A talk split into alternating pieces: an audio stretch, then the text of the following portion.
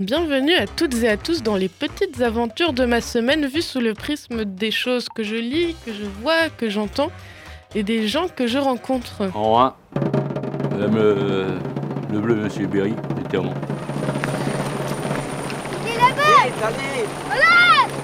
Deux, on les retrouve assassinés, découpés en morceaux. Trois, dans des vaches. Deux vaches folles. Ouais, euh, bon. Nous allons aujourd'hui parler de ma série préférée de tous les temps et j'abuse vraiment pas, qui est produite par Arte et réalisée par Bruno Dumont en 2014. Je parle bien évidemment de Petit Quinquin. On va peut-être déjà parler de son réalisateur, alors Dumont, qui c'est Donc c'est un mec qui a un style euh, vachement ancré dans le réel, mais le réel très très réaliste, genre très très ridicule et très grotesque, qui cherche à être le plus authentique possible, voire trop authentique, et plein de subtilités. C'est vraiment bien. Les acteurs sont très souvent amateurs et amatrices. Il est comment Bruno Dumont? Extraordinaire. Il m'a dit de suivre ses directives, mais en restant moi-même. Bon, au début, ça a été compliqué parce que je me suis dit jouer moi-même et tout. Mais euh, au final, euh, c'est du tac, c'est du naturel, ça passe. C'est cool.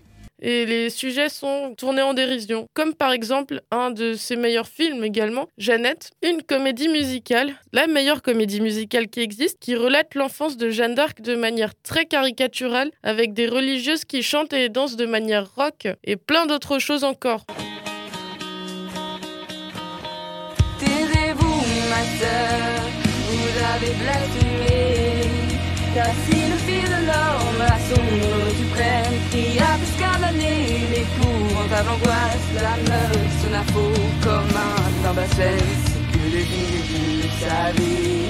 On est ici pour parler de Petit Quinquin.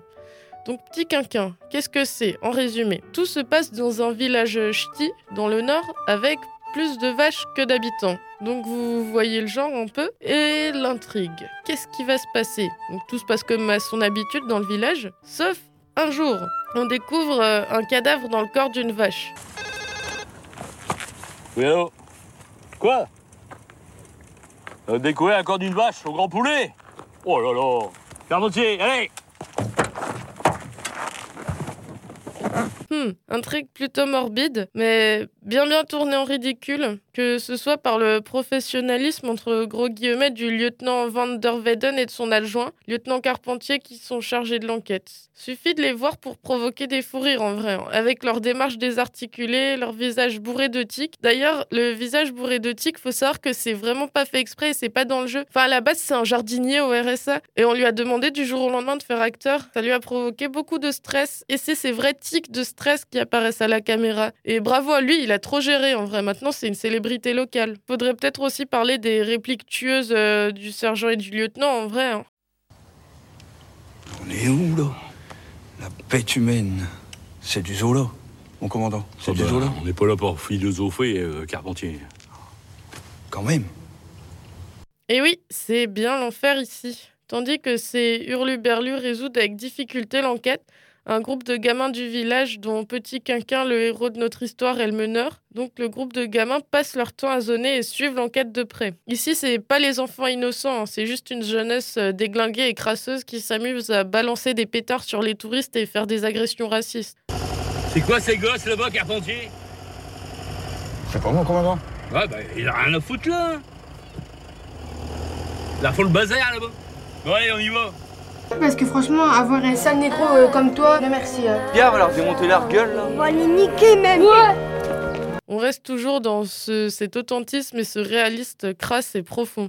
Et pourtant, bien qu'on pourrait vite tomber sur la facilité du comique qui tourne autour de la consanguinité et du portrait de la France profonde, il n'en est rien. Dumont sait nous faire prendre d'empathie pour ses personnages. Et on n'en attendait pas mieux de lui, tout est très juste et subtil, que ce soit les regards fixes face caméra, qui sont d'une justesse et d'une profondeur, ou encore les longs silences dans les discussions inabouties qui laissent place à une subtilité, euh, une subtilité folle, quoi. Et n'oublions pas un enterrement d'anthologie avec un orgue et une chanteuse qui se prennent pour des virtuoses.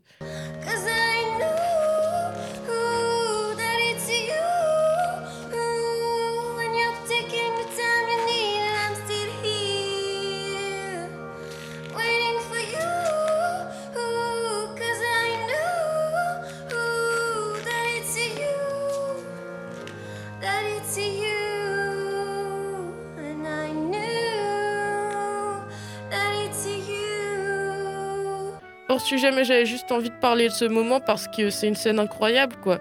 Enfin bref, Dumont sait rendre sa série émouvante dans la misère et la satire humaine, grâce à tous les moments entrecoupés de tristesse entre Petit Quinquin et son amoureuse, sans oublier la beauté des paysages et la maîtrise des plans d'ensemble.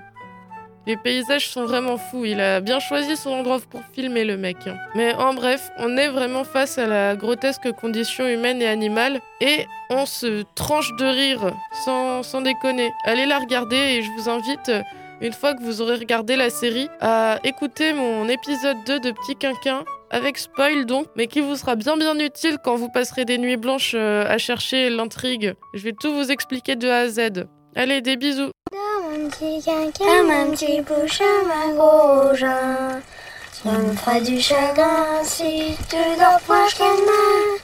Ainsi le jour, un pauvre dentelière, un ami cloutons, un petit garçon.